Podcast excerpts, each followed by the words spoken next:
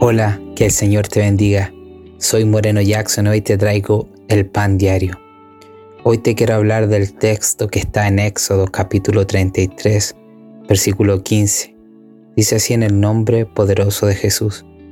Y Moisés respondió, si tu presencia no ha de ir conmigo, no nos saques de aquí.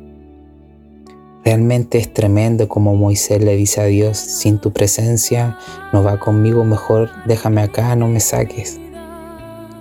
Qué importante es entender que necesitamos de su presencia. Qué importante es entender que necesitamos de Dios. En todo lo que emprendamos es importante tener a Dios en nuestros negocios, tener a Dios en nuestros proyectos. Realmente decir, Señor, si tú no vas conmigo en lo que voy a realizar, mejor no me dejes hacerlo. Hoy agradezco al Señor por recordarme que sin su presencia no soy nadie, que lo necesito todos los días de mi vida.